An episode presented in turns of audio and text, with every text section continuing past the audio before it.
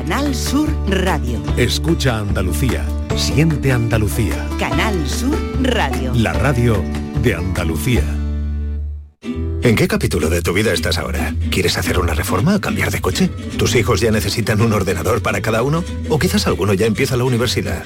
¿Habéis encontrado el amor y buscáis un nidito? En Cofidis sabemos que dentro de una vida hay muchas vidas y por eso llevamos 30 años ayudándote a vivirlas todas. Cofidis, cuenta con nosotros. Aquadeus, ahora más cerca de ti, procedente del manantial Sierra Nevada, un agua excepcional en sabor, de mineralización débil que nace en tu región. Aquadeus Sierra Nevada es ideal para hidratar a toda la familia y no olvides tirar tu botella al contenedor amarillo. Aquadeus, fuente de vida, ahora también en Andalucía. En cofidis.es puedes solicitar financiación 100% online y sin cambiar de banco. O llámanos al 900 84 12 15. Cofidis, cuenta con nosotros. Canal Sur Radio. ¿Ya conoces las lavadoras Nevir? Lavadoras de hasta 12 kilos con motor inverter y etiqueta energética clase A. Porque Nevir siempre piensa en el ahorro de la factura de la luz. Con las lavadoras Nevir podrás esterilizar la ropa deportiva y disfrutar de su velocidad de centrifugado y sus tres modos de lavado rápido. Disponible en tiendas Factory Electrodomésticos Marisol. Canal Sur Radio, la radio de Andalucía. Durante la Edad Media, el rey solía invitar a beber de su propia copa de vino al súbdito que más destacara en el campo de batalla, el campeón. Hoy, el campeón sigue peleando por la Copa del Rey, pero además, si gana, después se queda con ella. Este sábado, Día de Reyes, el campeón de 2022 de la Copa del Rey se mide a otro Primera División en 16avos de final. En Vitoria, a la vez, Real Betis Balompié. Vívelo en directo con la radio de Andalucía, en la gran jugada de Canal Sur Radio. Desde las 7 de la tarde con Jesús Márquez. Contigo somos más Canal Sur Radio. Contigo somos más Andalucía.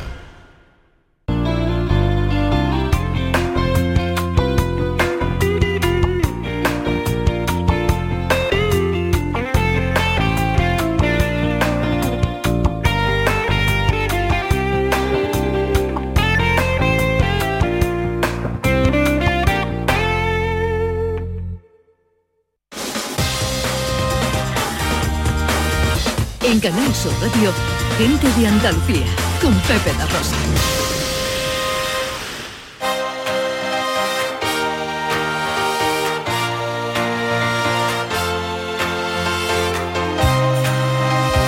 En Canal Sur Radio, gente de Andalucía, con Pepe da Rosa.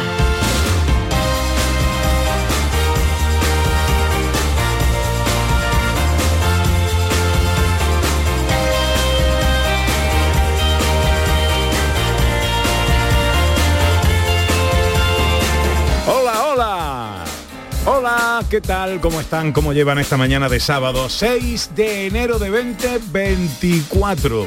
Primer programa del año nuevo, día mágico, día de Reyes. Ojalá en la compañía de sus amigos de la radio lo esté pasando bien la gente de Andalucía.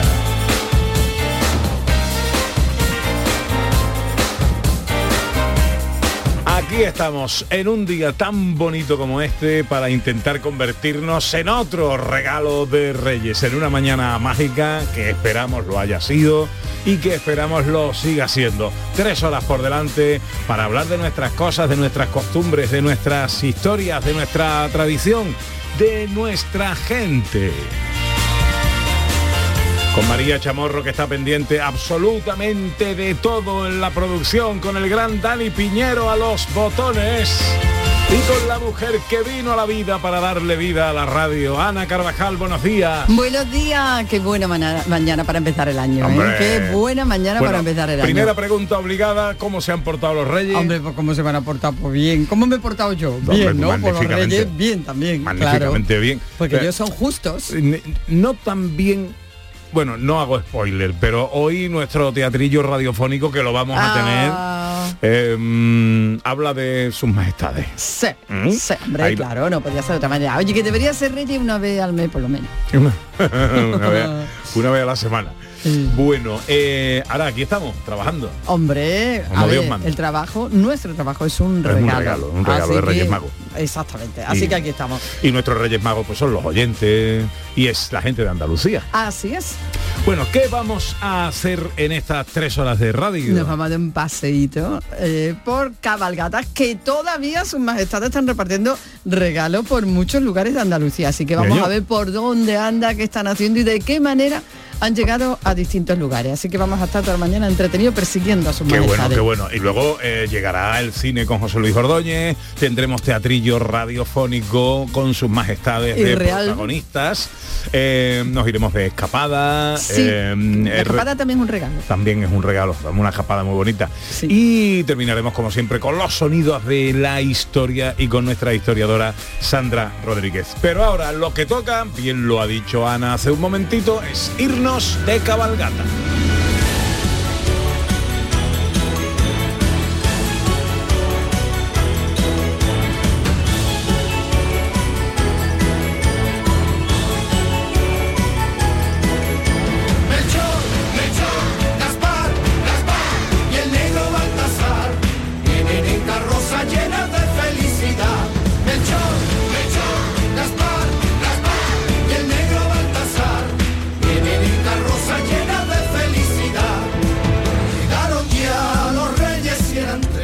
Y vamos a arrancar este pequeño recorrido en Huelva, en Matalascañas concretamente, donde sus majestades llegan esta mañana a camello y por las arenas de las playas de Doñana. Tomás Ruiz es quinto teniente de alcalde, concejal delegado del área de festejos, turismo, participación ciudadana, salud y consumo del Ayuntamiento de Almonte. Buenos días, Tomás. Buenos días, Pepe. Eh, un placer, un placer atenderos desde Almonte, concretamente desde Matalascaña, hoy 6 de enero, día en el que celebramos la cabalgata de Reyes aquí en esta maravillosa playa. Eso contábamos en la entradilla, una entrada muy singular. Cuéntanos cómo es eh, la cabalgata de Matalascañas. Bueno, pues describir la, la maravillosa cabalgata de Matalascaña es describir esa estampa que, que es la entrada de sus majestades los reyes desde el Coto de Doñana en camello hacia, hacia la peña, como nosotros realmente conocemos lo que es Torre la Higuera, ¿no? Es, un- es una estampa pues muy singular. Hoy 6 de enero, día posterior a la celebración en, en la mayoría de los sitios que se celebra el 5 de enero por la tarde, pues aquí lo hacemos por la mañana, para dar la oportunidad de mostrar esta maravillosa playa que tenemos, que, que, bueno, que cuenta con el mayor número de, de kilómetros de playa virgen, de arena blanca, de luz, eh, que bueno, que es una verdadera estampa y un deleite para todos los que los que la tenemos y todos los que formamos parte de, Almonte, el Rocío y Matalascaña. Como ya he dicho, esa estampa de, ver aparecer las tres, sus tres majestades montado a, camello, pues es verdad, es todo un placer. Un placer para, para los sentidos y para la vista. Bueno, por la hora que es, estamos a tiempo, si no estamos muy lejos de matar las cañas, de acercarnos y ver esta original eh, propuesta. Hablarnos un poco de itinerario, recorridos, horarios, información que pueda ser útil para el visitante. Realmente invito a, que la gente pueda venir, pueda venir y no se pueda perder realmente mm, esta maravillosa manera de, sentir lo que es la cabalgata de los Reyes Magos. Pues evidentemente la salida de Sus Majestades los Reyes se produce a las nueve y media de la mañana desde lo que es el punto de un punto de la playa, dirección a, a la peña, o sea como si viniesen de- desde el coto, desde el mismísimo coto de Doñana, desde hacia la, la peña, hacia Torre la Higuera. Allí evidentemente se bajarán sus majestades los reyes e irán a otro punto para comenzar ya luego en las carrozas, comenzar pues lo que es el recorrido oficial de, de la cabalgata y, y celebrar pues con todos los niños que lo están esperando con muchísima ilusión. No solo niños, sino muchísimos, muchísimas personas adultas estamos esperando con mucha ilusión la visita de sus majestades los reyes, Melchor, Gaspar y Baltasar, para llenarnos de ilusión y seguir con esa corriente, ¿no? Un día posterior, pero un día muy bonito en el que Matalascaña realmente se llena de gente, gente que viene desde todos los lugares para, para poder ver, poder disfrutar de, esta maravillosa cabalgata con esta luz, con estas maravillosas vistas y, y pasear un día y estar en Matalascaña, que como he dicho anteriormente es un verdadero placer poder estar y compartir con, con todas las personas y recibir a todas las personas que quieran venir a, a verlo. Tomás Ruiz, delegado de festejos de Almonte, gracias por atendernos y felices Reyes, amigos. Pues lo dicho, Pepe, un saludo enorme y muchísimas gracias pues, por, por querer eh, estar con nosotros en este día. Un abrazo. Melchor Gaspar y Baltasar,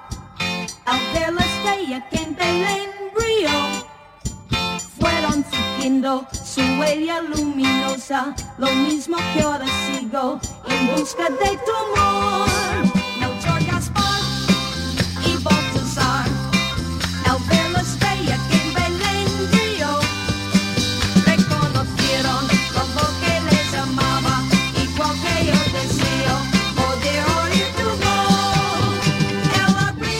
No abandonamos la provincia onubense, aunque eso sí, cambiamos la playa por la sierra. Estamos en el pueblo más pequeño de la Sierra de Aracena y el menos poblado de toda Andalucía. Con tan solo 63 habitantes, Cumbres de Medio atesora la singularidad de ser también una de las cabalgatas más jóvenes de Andalucía, con un origen que se remonta tan solo a 2007. Una de las pocas llegadas de sus majestades en este día 6. Saludamos a Natalia Barragán, que es concejal del Ayuntamiento Cumbreño. Buenos días, Natalia. Buenos días, Pepe. Un placer saludarte a pocos minutos del comienzo de esta curiosa y joven cabalgata.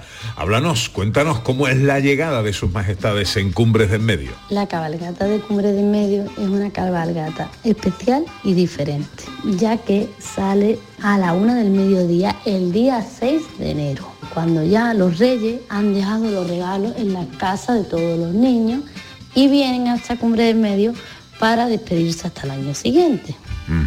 A la una del mediodía aproximadamente empieza la cabalgata. Salen del merendero y llegan hasta la entrada del pueblo para recorrerlo.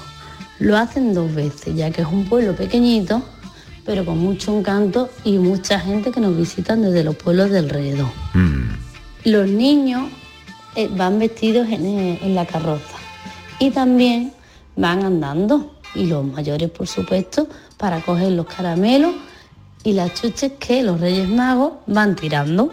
Después de acabar el recorrido, se hace una gran tirada de caramelos y juguetes desde el ayuntamiento. Y a continuación se va a la iglesia para hacer una adoración al Niño Jesús en un Belén viviente y para terminar se le da los regalos a los niños del pueblo y de los pueblos vecinos que han venido a colaborar y a disfrutar de este maravilloso día. Qué bien, qué ilusión. Bueno, a ver, itinerario, recorrido, porque hablamos del pueblo menos poblado de Andalucía, el más pequeño de la Sierra de Aracena. Supongo que en este día vendrá mucha gente a visitaros que este día será una gran fiesta para los cumbreños, ¿no? Tenemos la suerte de tener vecinos en los pueblos de alrededor que vienen a disfrutar de este maravilloso día viendo los Reyes Magos a la luz del día, con el solecito fuera, y a los niños que ya vienen disfrutando y jugando con sus juguetes y con ganas de volver a ver los Reyes. Ajá. Además de que ya han hecho que este pueblo sea su pueblo también en este día. Estáis todos invitados a disfrutar de la cabalgata de Reyes de Cumbre del Medio, que recorre sus calles dos veces y tiran un montón de caramelos y juguetes para todos. Os esperamos aquí. Un saludo.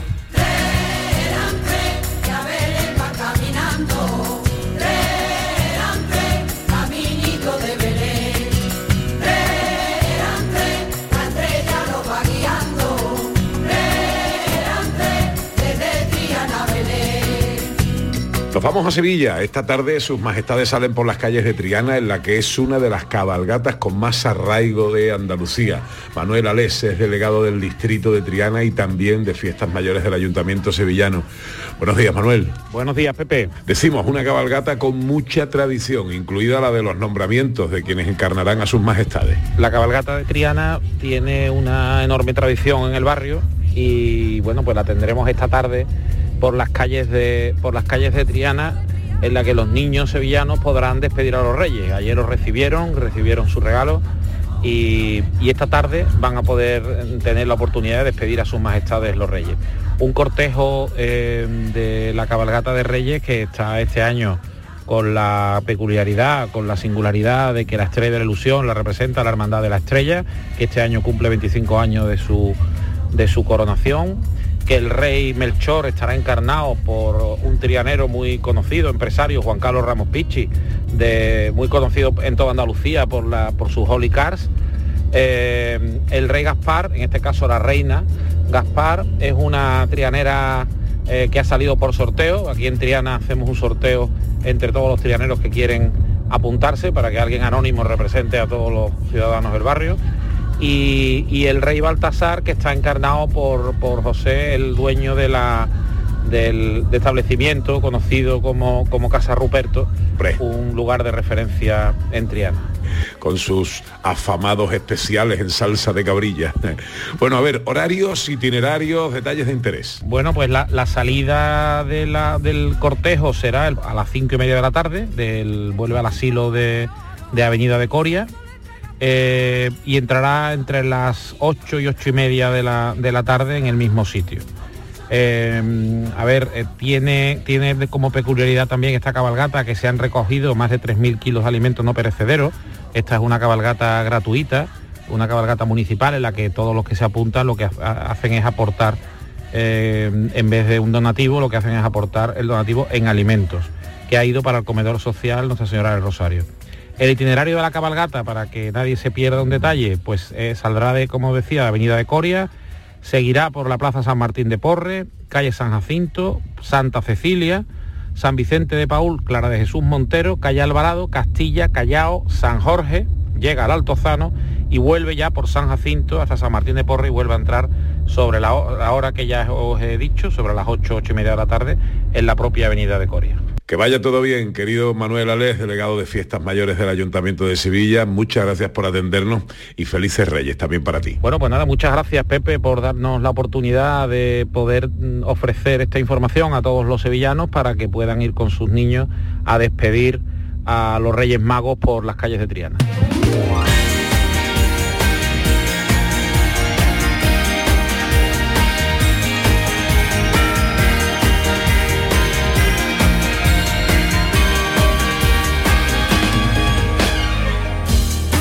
Cambiamos de argumento y ya que hoy es un día de regalos, yo os traigo uno muy especial. Vamos a recuperar uno de esos momentos que nos regala este bendito trabajo cuando nos brinda la oportunidad de conversar con gente interesante. Una grande, muy grande del flamenco estuvo con nosotros con motivo de la presentación de su nuevo disco Leo y es siempre un placer hablar con la flamencura Made in Granada de Estrella Morente.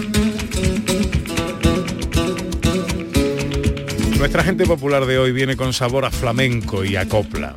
Viene además con un regusto a zambra y a sacromonte, a alhambra, a rajeo de guitarra en un patio de mármol blanco, con el cantineo del agua que se derrama encantada por el chorro de una fuente. Con ella cualquier cosa que artísticamente pongas en sus manos se eleva a categoría monumental. Tuvieron que pasar cinco años tras la pérdida de su padre para que recuperase el gusto por cantar y lo hizo elevando la copla a donde tan solo el sello familiar podía hacerlo. Y ahora vuelve al flamenco en su más pura estirpe, un flamenco de rostro felino. Y es que cuando eres portadora de un ADN que es oro flamenco, cuando Granada ya no se entiende sin tu nombre, cuando cualquier manifestación artística que se vista con tu estampa queda elevada a categoría celestial, tu paso y tu presencia se tornan en un reinado ilustrado sin discusión ante el que todo súbdito se rinde en infinita reverencia. Señoras y señores, hoy nuestra gente popular es su majestad Estrella Morente. Que no habla la planta, ni la fuente, ni los pájaros, ni los tacos sus rumores, ni con su brillo los otros. Lo dice, pero eso no es cierto, pues siempre cuando yo paso va la ropa. Hola Estrella Morente, buenos días. Madre mía, Pepe, madre mía, madre mía. Yo sabía que eras poeta y que siempre has sido un artista, pero pero lo- lo- esta mañana me, ha- me han sorprendido y me ha llenado de, de cariño, de amor y de, de ilusión. ¿Qué quieres que te diga? No, no tienes entusiasmo ahora mismo. No sé, no sé qué decirte. Gracias, solo gracias, amigo. No, gracias a ti. ¿Cómo estás? Emocionada. Bueno, feliz de poder compartir este trabajo. Ahora mismo estaba más que yo haciéndole un zumillo a mi abuela, Rosario. y, y, bueno, feliz de poder compartir con ella, de tener gente eh, tan buena como ella a mi alrededor, que me enseña a diario, ¿no? Y a, a valorar la vida. Eh, dentro de además de- del sufrimiento que estamos viviendo, ¿no? Ahora le he quitado la tele, hemos puesto a hablar de otra cosa porque el sufrimiento de lo de Ucrania es mayor, ahora mismo eh, es- está, está muy presente, aunque queramos hablar de discos, de otras cosas, de que también hay que hacerlo. eh, para aliviarnos un poco, pero escuchaba, yo escucho vuestro programa muchísimo y, y, y llevo mucho rato pues escuchando, por ejemplo, el último testimonio de esta muchacha que contaba con su experiencia de acogida, ¿no? y es tremendo, es tremendo, tremendo, el alma encogida y, y- y bueno, y con la predisposición y, y al servicio de los demás en la medida de lo posible, ¿no? Es la verdad, es como me siento también. Mm. Oye, me hablabas de tu abuela, tu disco anterior, Copla, estaba dedicado a las mujeres de tu vida. Este, del que ahora vamos a hablar, Leo, ¿tiene alguna dedicatoria especial? Hombre, mm, este disco está dedicado a todas las mujeres silenciadas, a, a muchas de ellas, a, todas las que hicieron algo, ¿no? Por, por dejar su granito de arena ahí a favor de, de- del mundo, de la humanidad. Hay muchas mujeres que han hecho cosas muy buenas y no se saben, no se conocen, ¿no? Como es el caso de, de bueno, en Vestida de Champurcín, que es la- menos conocidas, deberían ser de las más, pero desgraciadamente no se la conoce tanto, pues como a, por ejemplo a Rosalía de Castro, ¿no? Eh, eh, a María Zambrano. Para mí son mujeres que tienen una, todas ellas, tienen todo mi, cuentan con todo mi respeto, mi veneración y, y sigo, sigo esos pasos de esas mujeres mm, grandiosas que, quis- querían hacer algo productivo para los demás, eso para empezar. Y luego pues pues hombre, también también hay otras cosas, ¿no? Eh, Hay otras intenciones como el hecho de, de tocar lo que uno siente, Pepe, fíjate que, que fácil, ¿no? Y que, que sencillo de decir, pues siento esto, no, no voy a pensar ahora mismo en cánones, en, en, en límites, en fronteras, son sentimientos y, y es lo que hay. Por ejemplo, eso ahora que, eso que suena ahora mismo es una ranchera convertida en bulería, en homenaje a, a nuestra querida Isabela, ¿no? Chabela, Pues ¿qué qué tiene Chabela que tanto inspira a los artistas? magia, magia, Pepe, tú eres artista, tú sabes lo que es eso y sabes lo que es encontrarte a alguien de ese calibre, ¿no? En, en- en- en la vida, ¿no? Aunque sea a través de sus canciones o, o de un libro, o de una obra, de un lienzo. Son obras que te hacen ser mejores. olvido Mira qué bonito. sin poner en mis ojos tu mano. Noche no voy a rogarte, esta noche te va ya de veras.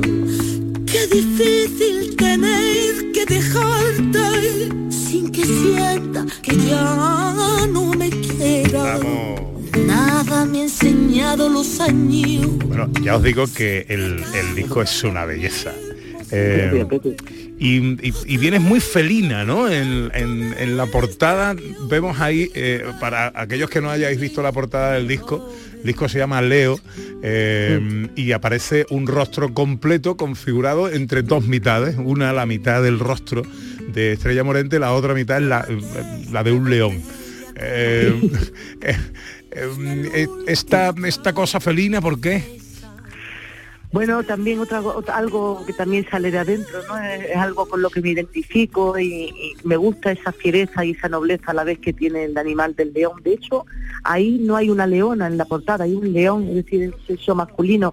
Eh, todos, yo creo que tenemos todos una parte, ¿no? Muy femenina y otra parte, pues también, no, sé si varonil o, o- pero también de, de esa fuerza que tiene el hombre también, ¿no? Yo soy la enamorada de la vida, de los seres humanos, de los derechos humanos. Eh, y creo que mm, este disco es una declaración de, eso de principio y de amor a la vida. Eh, sí y el león yo creo que me identifico con él es, una- es un animal que, que eso que puede ser igual de fiero que, bueno no y que protector y, y eso es lo que quiero. No sé si algún día lograré serlo pero desde luego eso es lo que yo quiero ser para los míos y para los demás, que es lo que nos ha enseñado nuestra gente, nuestras abuelas, nuestras madres, nuestra Andalucía, nuestra Andalucía, que Andalucía es una madre eh, eh, que nos enseñó tantas y tantas cosas, es una leona. Y, y sí, sí, sí, sí, viene un poco por ahí, por ese espíritu quiero, ¿no? dentro de mi pecho. Llevo tres días sin verte, son como tres años, solo espero tu regreso. Estrella, ¿qué es ser flamenca? Uy, ser flamenca es, para mí es mi vida. Yo no sé cómo ser de otra cosa, no sé cómo ser hacer de otra forma, de otra manera, porque como no, como lo que soy es flamenca desde que nací, pues no lo sé, ¿no? Eh, yo me siento una privilegiada de, haber nacido cerca de, eh, las entrañas, en las entrañas de ese género mágico, ¿no? De haber escuchado a esos cantadores antiguos esas cantadoras cantar esos fandangos que se cantan en nuestra tierra, esas mineras, esas tarantas, esas soleadas, esas granadinas, esas malagueñas, esas sevillanas. Yo, yo llevo eso dentro y para mí el flamenco es la mejor manera de comunicarme, Pepe, es la música más importante que tenemos. Mm, Pues fíjate, yo te iba a decir en, en, en España, pero yo creo que en Europa, ¿qué, qué música? Te tienes que ir a Nueva León por contar otro, o a Viena, porque la música clásica normalmente siempre eh, la- la- la- conservatorios más fuertes, más grandes, las músicos como, como Mozart, como, como Beethoven, como esta- esa gente, mm, no sé, eh, hay que buscarla afuera. Aquí en España lo que tenemos es Morente, Camarón, Paco de Lucía, Manolo Sanlúcar, Vallejo, Marchena, La Perla, eh, ese, ese es nuestro legado, Carmen Amaya, y deberíamos de deberíamos de ir con él con la bandera muy muy alta no y, y- y, bueno yo me siento muy contenta muy feliz de haber conocido a gente como mi padre eh, y, y ot- y otros flamencos que han ido por el mundo entero contando lo que es este género maravilloso desde el maestro Sabica que era familia mía era tío abuelo mío y fue el primer concertista que dio un, un concierto de guitarra en, el Carnegie Hall de Nueva York. Entonces, para mí, que, que, que flamencos, incluso de mi propia familia, hayan conseguido ser universales a, ese nivel, de esa manera, pues me enorgullece y me siento, me siento feliz de pertenecer a un, a, un, a un mundo que además viene de la tierra, de la raíz de la tierra. El flamenco viene de los trabajos más duros, de las sensaciones más puras, del, del eso el flamenco es un sentimiento entonces no hay trabajo más bonito Lo que está claro es que no es fácil, no es fácil de definir. ¿eh? No es fácil de definir. Estrella, ¿cuándo vas a llevar Perdona, esa... Pepe y compañía, disculpadme, no sabéis quién, quién hay por ahí. No, no, que digo que cuándo vas a llevar esta flamencura a los escenarios, cuándo empezamos con los conciertos, cuál es el más inminente que tenemos. Bueno, yo la verdad es que eh, para mí es tan importante el día 18 fiesta, que tengo hay una cita en Murcia, en las tierras murcianas, tierra de Levante, haré un repaso por los cantes y luego también vamos al Palau de la Música, pasaremos por Utrera, pasaremos por Tomares, pasaremos por por, por otros lugares diferentes, el pueblo, provincias, donde nos irá llevando este disco. Para mí, casi más que anunciaron las fechas que están ahí, se pueden ver en internet, es contarle a la gente, trasladarle la, la buena energía ¿no? que tiene este disco, el buen rollo, el, la necesidad de compartir cosas bonitas con todo lo, que está pasando. Disco desenfadado, sin, sin otra ambición que no sea hacer soñar un poco a la gente, ¿no? No sé si lo conseguiremos, pero el objetivo es ese y, ojalá que donde vayamos sean sitios grandes, chicos, ah, para mí siempre tienen el mismo respeto, ¿no? Y la misma, la misma, le tengo la misma veneración al público que viene a un lugar o a otro, así que donde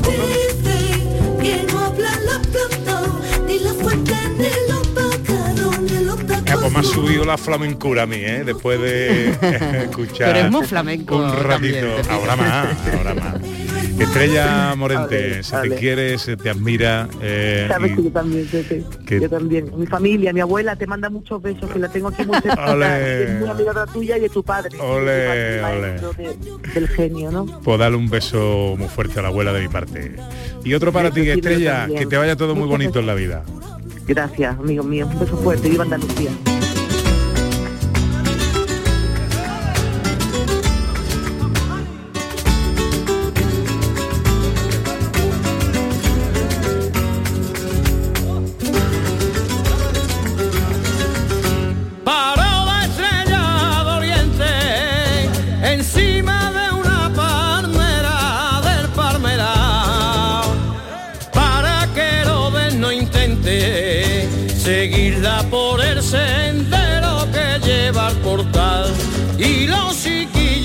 La ven venir y gracioso como pajarillos se echan a reír. Ya viene Merchó, rubio como el sol, ya viene Gaspar, cargado de años y el pelo castaño y la barba risa. Y en un elefante con capa y turbante ya viene detrás y el que más alegra con su cara y el rey Baltasar. Así va transcurriendo esta mañana de Reyes Magos en Canal Sur. Esto es Gente de Andalucía especial Día de Reyes. Seguimos.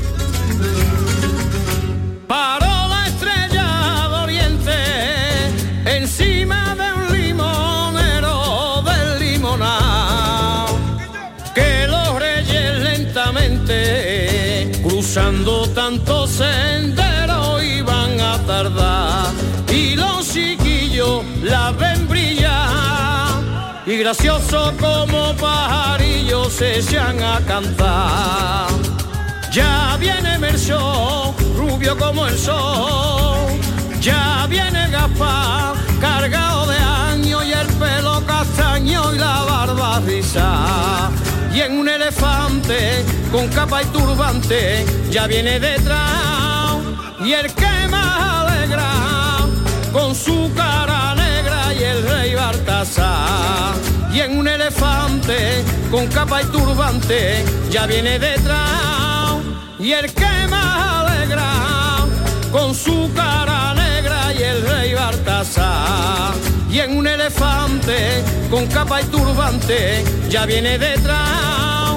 Y el que más alegra con su cara negra y el rey Baltasar. Y en un elefante con capa y turbante ya viene detrás.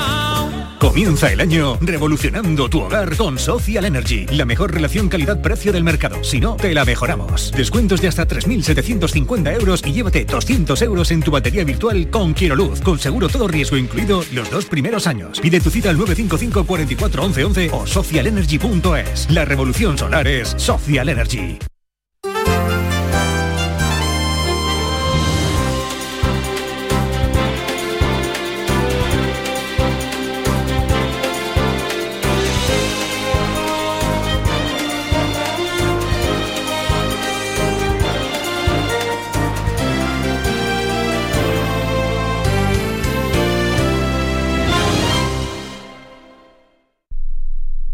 Canal Sur Radio. Bienvenidos a Sacaba. Mil metros de electrodomésticos con primeras marcas. Grupos Whirlpool, Bosque y Electrolux. Gran oferta en frigoríficos. Combi Corbero en blanco y no frost por solo 359 euros. Y solo hasta fin de existencias. Solo tú y Sacaba. Tu tienda de electrodomésticos en el Polígono Store en calle nivel 23 7. Sacaba.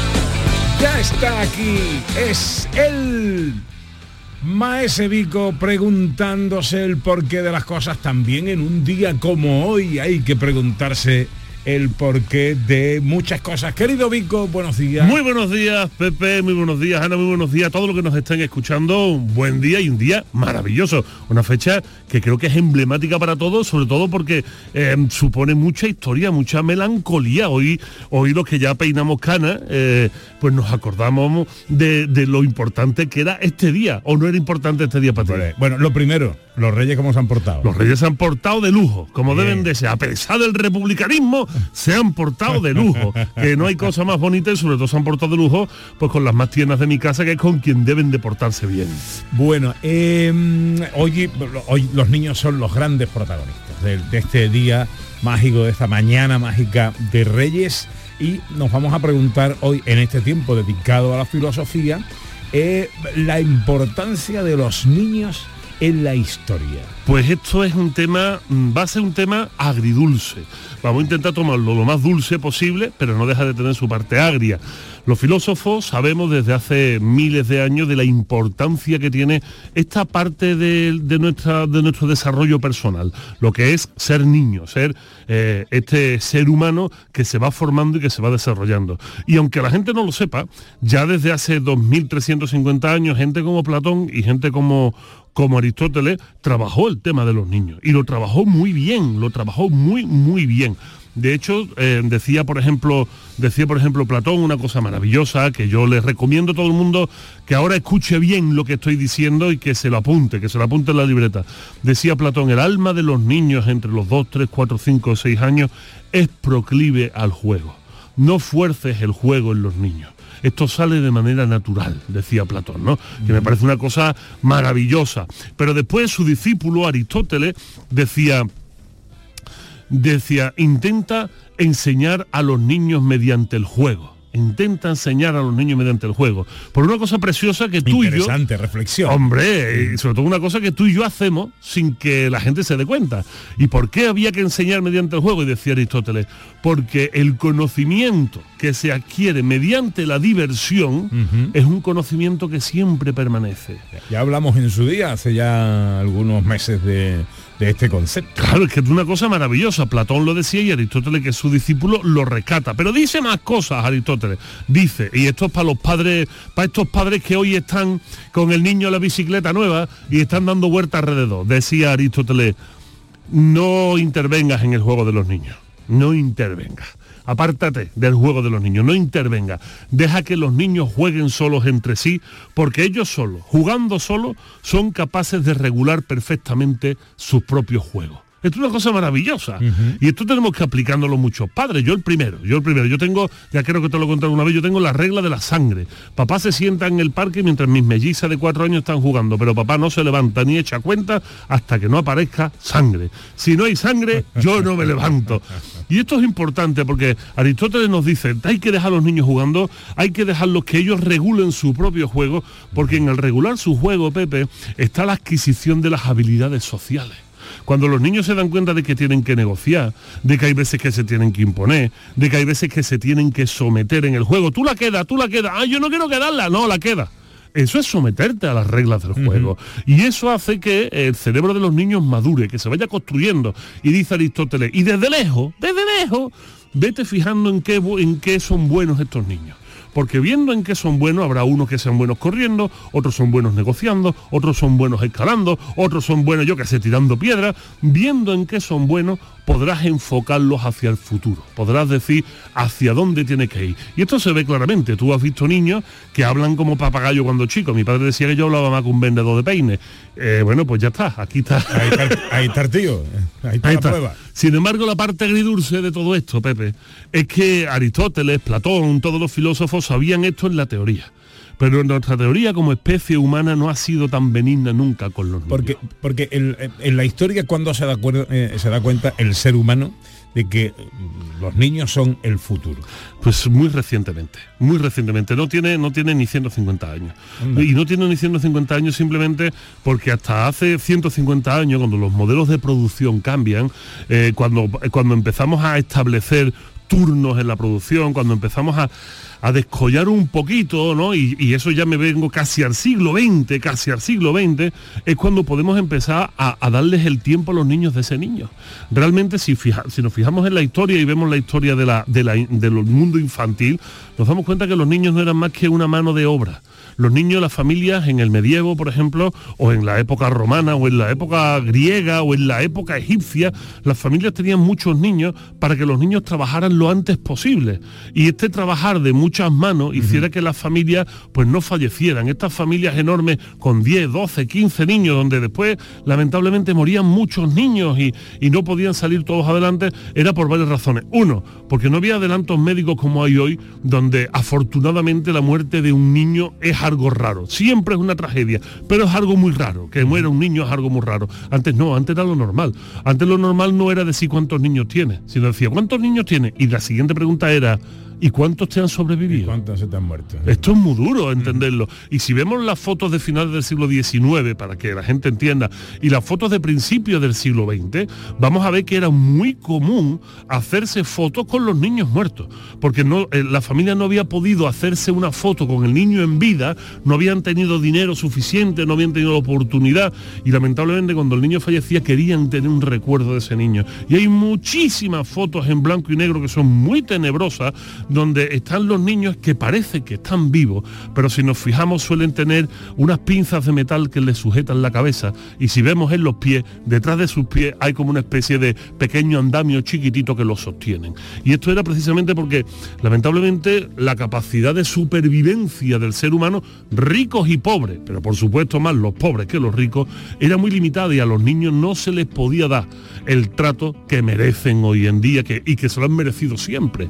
Pero la situación no lo permitía, Pepe. Y esto es muy duro, ¿eh? Es triste, es triste esto que, esto que cuenta. Y la filosofía, está claro, contempla la importancia de los niños y su papel en la sociedad y en las civilizaciones. Eh, pero trabaja para los niños? ¿Existe una filosofía para niños? Pues hoy en día sí. Hoy en día sí existe una filosofía para niños. Hoy en día hay vanguardias en algunos países, por supuesto, cuando hablamos de vanguardias, vanguardias educativas, pues nos tenemos que ir a los países nórdicos, sobre todo nos vamos a Finlandia, aunque también en España ya hay algunos, algunos intentos. Por ejemplo, nuestro queridísimo amigo José Carlos Ruiz hizo, pues la gente puede leer un libro que se llama Filosofía el arte de pensar para niños, perdón. Ese es el nombre del título, eh, El arte de pensar para niños, editorial Almuzara, la cordobesa. Ahí es donde, donde él plasmó todo un desarrollo que se hizo de implantación del pensamiento crítico en niños de primaria, de primaria, ¿eh? hablando niños de cortas edades entre los dos y los, entre los 6 y los 12 años de edad. Y en Finlandia hay ya eh, muy bien instaurada esa necesidad de hacer filosofía para niños. Y voy a explicar una cosa que me parece muy importante, que me parece muy importante. A ver, Dicen algunos autores, y a mí me gusta mucho porque suena muy romántico, pero a mí me suena muy bonito. Yo no sé si será verdad o no, porque la verdad no le he podido dedicar el tiempo suficiente al análisis. Pero dicen algunos autores que todos los niños son filósofos. Esto me parece muy bonito. Que todas las preguntas de los niños son profundamente filosóficas. Todas las preguntas de los niños son profundamente filosóficas. Y esto, y esto es muy bonito. Hoy venía yo en el coche y me decía mi hija Inés, porque mi hija Inés, que tiene cuatro años, una niña viva, pues ya le están, le están mordiendo algunas cosas, ¿no? Y me decía, oye papá, ¿y el abuelo dónde están sus padres? Claro, yo tenía que explicar que mis abuelos, o sea, los padres de, mi padre, pues ya fallecieron hace años, ¿no? Y me decía, ¿y, ¿y, por qué se han muerto? Entonces yo le explicaba a mi hija, digo, dije, mía, se han muerto porque cuando uno se hace muy mayor, muy mayor, muy mayor, el paso natural a hacerte muy mayor es un día echarte a dormir y no despertarte. Y dice, pero papá, ¿y si yo me echo a dormir y no me despierto? Me dijo mi hija, ¿no? Esto es una pregunta absolutamente filosófica. Si todo el mundo cuando, cuando se va a morir se echa a dormir y no se despierta, ¿qué le pasa a un niño? Yo le dije, mira, afortunadamente eso te va a pasar, porque a todo el mundo le tiene que pasar. Pero eso va a pasar dentro de mucho tiempo. Dice, pero es que a mí me da miedo. Y yo le dije, mira, preocúpate de la muerte cuando ya seas muy mayor, muy mayor. Pero para que no te dé miedo la muerte cuando seas muy mayor, muy mayor, tienes que, durante todo este tiempo, recibir muchos abrazos. Tienes que dar muchos abrazos. Tienes que jugar mucho. Tienes que divertirte mucho. Tienes que pasártelo muy bien, muy bien. Y cuando hayas hecho eso en toda tu vida y, seas muy mayor, muy mayor, y sepas que un día vas a cerrar los ojos y no te va a despertar, no te va a importar tanto como si no hubieras hecho eso el resto de tu vida. Y me dijo mi niña, vale papá. Ella lo entendió perfectamente. consejo del padre. ¿Por qué no lo entendemos nosotros? Eh, Es curioso la manera de, de pensar de los niños, de estos pequeños filósofos. Yo cuando era chico pensaba, eh, no, no pensaba en la muerte, pensaba que eh, esto era como una especie de ciclo infinito, que cuando yo crecía, decrecían mis padres. Entonces eran mis padres los que se convertían en niños y yo en mayor. Y entonces yo le decía a una tata que teníamos en casa, decía, porque me reñían mis padres o lo que sea, digo, pues cuando sea mayor yo os voy a reñir a vosotros. Eso decía yo de chiquitito. Pero curiosa manera de pensar. Pero es que tienes toda la razón. De hecho, el oráculo de Delfo planteaba enigmas y el enigma era cuál era el animal que al principio de su vida va a cuatro patas, a- en mitad de su vida va a dos y al final de su vida va a tres, o sea, vuelve, vuel- regresa, regresa. Pues es el ser humano y de hecho no, estás, no estaba carente como todos los niños de una lógica aplastante en el pensamiento. A medida que nos vamos haciendo más mayores, más viejos, vamos perdiendo capacidades y ya en esta senectud avanzada es cuando los abuelos vuelven un poco a ser niños, ¿no? Y vuelven a depender de nosotros, ¿no? Eh, eh, eh, volviendo eh, al tema que evidentemente como padres siempre nos preocupa de la educación y hablamos de, los de los niños. Yo recuerdo cuando yo era chico eh, que mm, la educación era, era muy similar en todas las familias. ¿no? O sea, lo que estaba bien, lo que estaba mal, lo que era educado, lo que era correcto, lo que no lo era, era muy similar. De tal suerte que si yo hacía algo y no estaba en casa, estaba en la calle y era un señor mayor que no tiene nada que ver conmigo, porque era uno que pasaba por allí y me decía algo, para mí era igual de respetable que si lo decía mi padre. Eso hoy no pasa, ¿no? Eh, no pasa eh, en, los, los conceptos de la educación, de lo correcto o de lo incorrecto, lo que está bien, lo que está mal. Eh, si se le conceden a los niños todo lo que piden o hay que mm, eh, promulgar eh, un poco la cultura del esfuerzo o, tal. Este desbarajuste que hay, esto es bueno para los niños, esto es malo para los niños. Esto no es bueno para los niños. Y esto hay que decir las cosas como son y que no nos duelan las prendas y que nadie se sienta por, por aludido, aunque estemos siendo aludidos directamente. Regalar a los niños todo sin esfuerzo es tener un pequeño Napoleón despótico en tu casa es eh, no enseñar precisamente que las cosas cuestan trabajo conseguirlas y que las cosas no es que sean un premio o no, sino que vienen cuando pueden, no cuando uno quiere, que esto es muy importante, esto es muy importante. Eh, no nos damos cuenta y muchas veces aplicamos aquella de lo que yo no tuve cuando niño se lo quiero dar mío. Y esto es un error, porque cuando decimos lo que yo no tengo, yo lo que yo no tuve cuando niño, se lo doy al mío, implica que al niño le estás impidiendo la posibilidad de que se desarrolle como tú sí te has desarrollado. ¿Y tú cómo te has desarrollado? Bueno, pues luchando para conseguir eso que no tuviste cuando niño. Y tenemos que tener mucho cuidado con estas cosas. Eso se llama el síndrome del niño hiperregalado. El síndrome, lo repito, síndrome del niño hiperregalado. O sea, que existe como tal. Sí, sí, existe. Está perfectamente tipificado y es un síndrome. ¿Y, y cómo se manifiesta este síndrome? Lo voy a explicar muy fácilmente. Un niño que ha recibido absolutamente todo, que además está siendo premiado gratuitamente por todo. Uy, qué bien, se le cayó el diente, cinco muñecas, en vez de la moneda de cinco duros debajo de, debajo de la almohada, una muñeca. Uy, qué bien, ha hecho caca solo. Otra muñeca. Uy, qué bien, se llevó la cuchara a la boca. Otra muñeca. Llegan los reyes, 500 regalos. Llega Papá Noel, 500 regalos. Llega un momento que este niño primero entiende que se le da todo eso porque tiene que ser así. Porque hay una obligación, de tal manera que cuando no se le da, el niño se frustra. El niño lo pasa mal porque no se le está dando. Pero es que una vez que se le da, no le presta la más mínima atención. Y el no prestar atención significa el no valorar, el no tener en cuenta eso que se le está dando. Por lo tanto, son niños que, primero, se aburren muchísimo. Porque tengan lo que tengan, nunca tienen suficiente. Porque a ellos lo que les gusta es recibir, pero no, no ver lo que están recibiendo. Ellos solo quieren el hecho de que les den cosas, pero no jugar con esas cosas. Claro, y si además no has tenido que pelear por tener eso, no le das el mismo mérito. Claro, no le das valor. No le das valor ninguno. Tú lo único que estás esperando es que se te caiga otro diente para que te lleguen cuatro juegos para la PlayStation. Pero en el fondo, tú no estás dándote cuenta de lo que eso implica, de lo que hay por detrás. Por eso yo les voy a les voy a decir una cosa. Ya han pasado los Reyes, ya ya están fuera. Pero el año que viene, cuando nos sentemos con nuestros niños y nuestras niñas en la carta de los Reyes Magos. Eh, verán que cada uno haga lo que le dé la gana, que esto no es más que un consejo para que la gente haga con él lo que quiera y si lo quiere tirar la basura me parece muy bien. Pero vamos a hacer la carta un poco más corta. Vamos a hacer la carta un poquito más corta. Vamos, vamos a dejar un par de cositas, un par de cositas y hacer posible cositas de compartir, cositas de compartir, cositas de hacer junto con otros niños y también hacer posible cositas de usar, de usar, no estos juguetes que se compran y se quedan en la estantería y nunca más se vuelven a usar, cositas de que se usen, que se les dé un poquito de juego y no muchas cosas y no muchas cosas. Y sobre todo enseñarles que eso se hace porque son unas fechas importantes para los niños, que tenemos que, que tenemos que mimarlos como niños que son, pero que esto es un momento especial al año Y no se va a repetir todos los fines de semana, ni se va a repetir todos los meses. Un momento especial del año, porque el ser humano necesita de estos hitos, de estos hitos anuales, para, para entender que la vida pasa, que transcurre, que no todo va a ser recibir sin dar, y que esto es un momento especial para ello. Pero vuelvo a repetir, que sean cosas de compartir. Que las bicicletas no son país solo, que es país con más niños. Que los balones no es para pegarle patada a un balón contra la pared, que es para jugar con más niños. Vamos a regalar cositas para compartir, cositas para usar y poquitas cositas.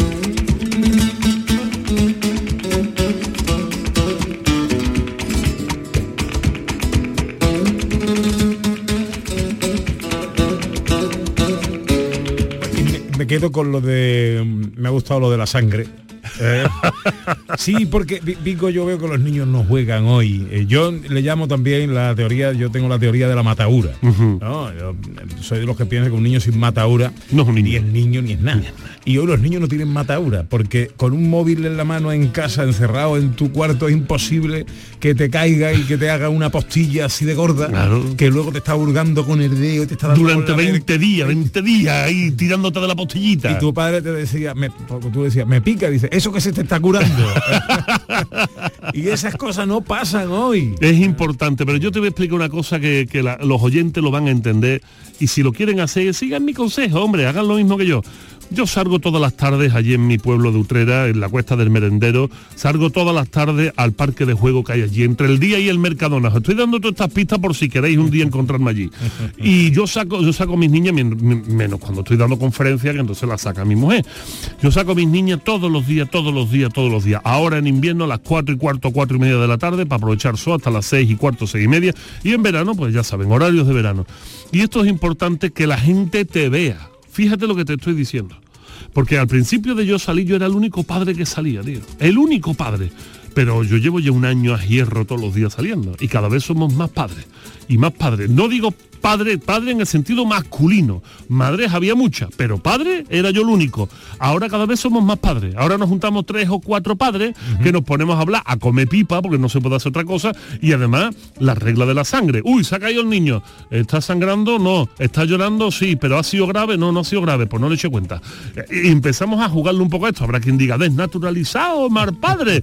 Pero yo creo que estamos haciendo un favor no dándole tanta importancia a esas pequeñas cosas normales, porque como decía, decía el padre de, de Bruce Wayne, decía el señor Wayne, el, padre de Batman, hijo mío, ¿sabes por qué te caes?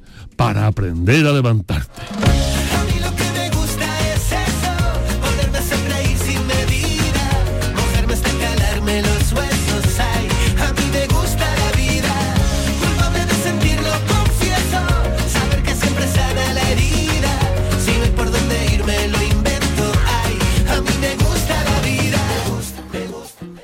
Estoy acordando de, un- de un, de un chiste que contaba mi padre hace mucho tiempo eh, en el parque, como tú, otros padres, y uno que llega y que le dice al otro, oye, que tu niño le ha sacado la lengua al mío.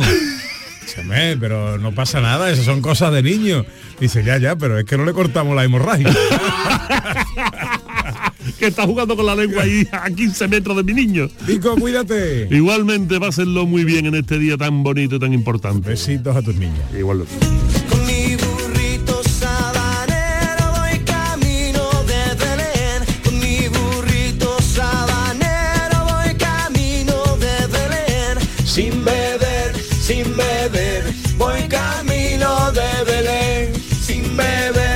Sin camino de.